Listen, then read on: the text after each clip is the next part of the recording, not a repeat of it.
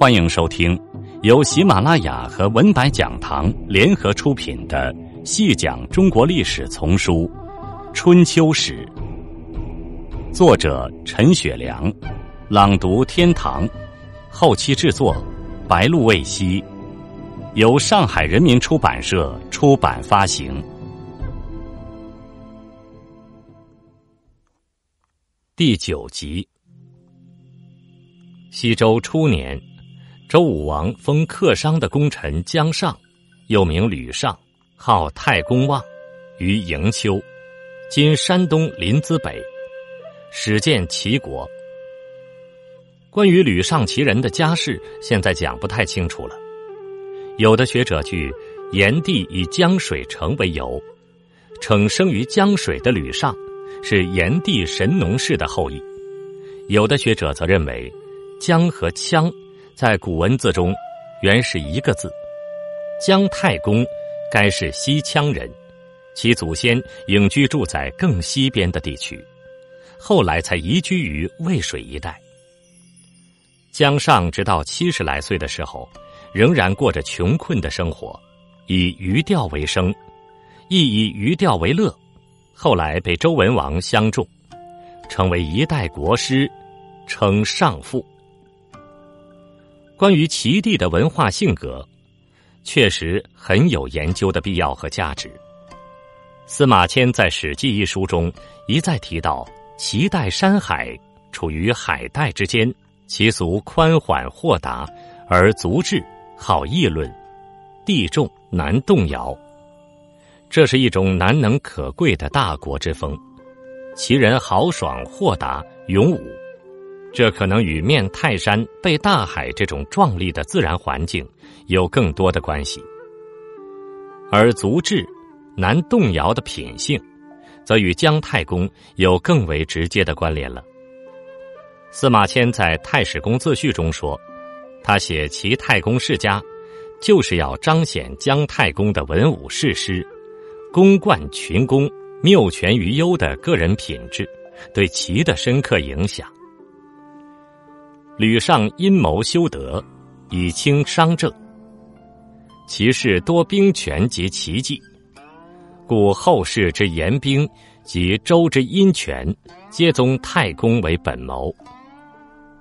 齐地本土的豁达之气，与太公从西部带来的阴权智慧，交杂成了司马迁所言的大国之风文化。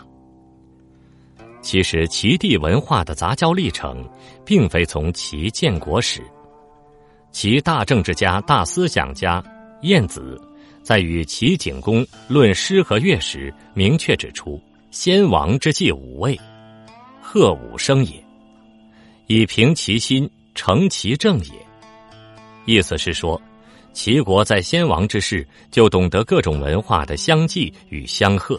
然后是民众平其心，国家成其政。这里说的先王，那可就远了。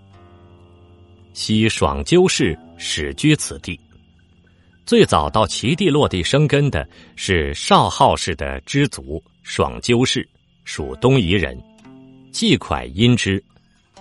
季之在这里定居的是余下诸侯季蒯氏，有逢伯陵因之，后来是殷商诸侯。冯陵氏在这里定居，蒲姑氏殷之，再后来又来了同样的殷商之族的蒲姑氏，而后大公因之，最后才是姜太公带着周人来到这里。看，这里有东夷文化、余夏文化、殷商文化、周文化，都水乳交融在一起了。言之为杂交文化，看来是一点也不过分的呀。这里连续用了四个“音”字，“殷者殷喜也，沉沉相殷也。旧的继承下来，再加上后来者的新的文化，形成了一种更新、更有活力的文化。这个过程在齐地是漫长的。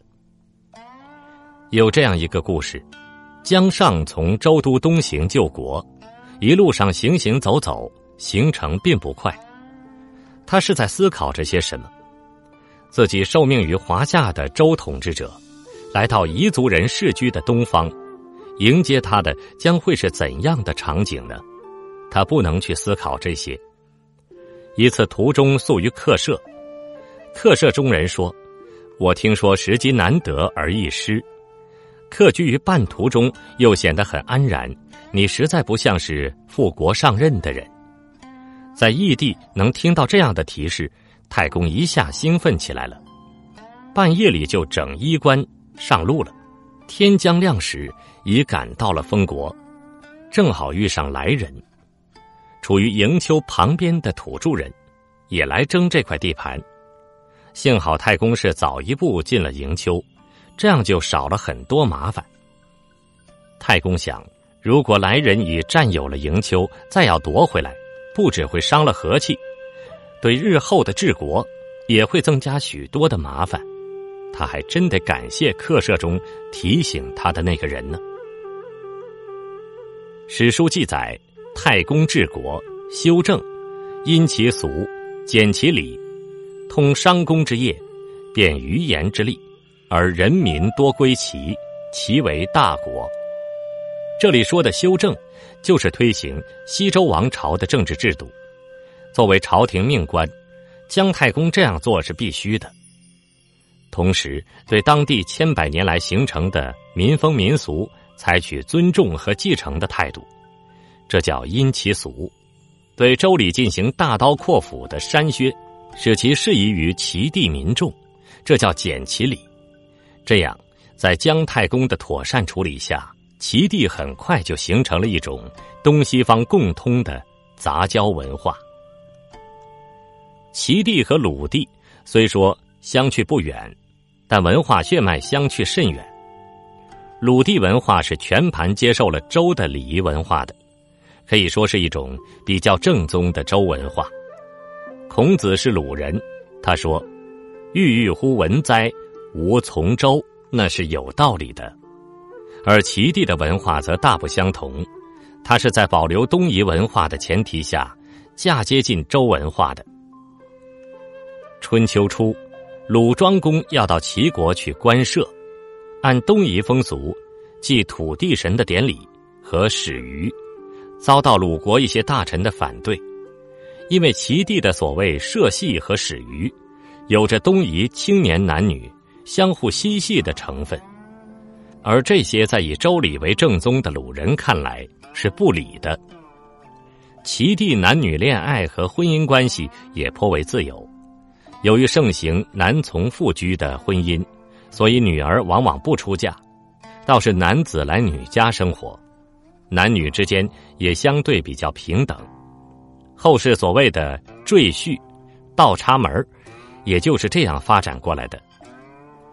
这里又有一个故事：太公救国以后只五个月，就派他的儿子吕吉往宗周报政了。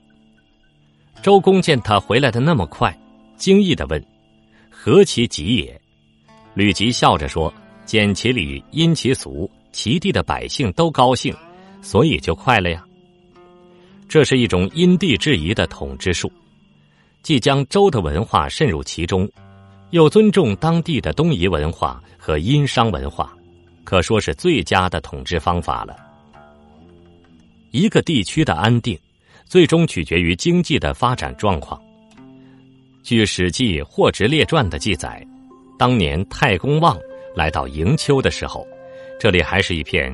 很难长庄稼的盐碱地，简直可以说是不毛之地，居民也很少。姜太公并没有失望，他鼓励那里的男子经营渔业和盐业，鼓励妇女勤勉劳动、精心纺织，要织出天下最精巧的产品来。齐地的妇女做到了，一段时间后，天下的人差不多都穿戴上了齐国人制造的顶冠、束带。衣服、鞋子，历史上称为“冠带衣履天下”。各地的人们像车轮上的辐条一样，从周围凑合到齐国来。有不少人就在齐国定居下来了，这里的人口也多起来了。从东海到泰山的许多国家，都恭敬的来到齐国经商和参观。在《吕氏春秋·常见篇》中有一段十分有价值的资料，说的是姜太公封于齐，周公旦封于鲁以后，两位老臣有过一次亲密的接触，话题是何以治国。周公旦的答案是亲亲上恩，就是要增强亲人间的亲善关系，亲亲，崇尚人与人之间的恩惠，上恩。而姜太公的答案是完全不同的。他说：“尊贤上公。”姜太公的治国思想是尊重贤者和能者，尊贤，并对为国立功者加以奖业，上公，使更多的人勇于为国立功。齐国的这种具有杂交色彩的文化，大大有利于国家政治上的治理和经济上的繁荣发展。齐桓公的称霸，正是建筑在如此坚实的经济和文化基础之上的。听众朋友，本集播讲完毕，感谢您的收听。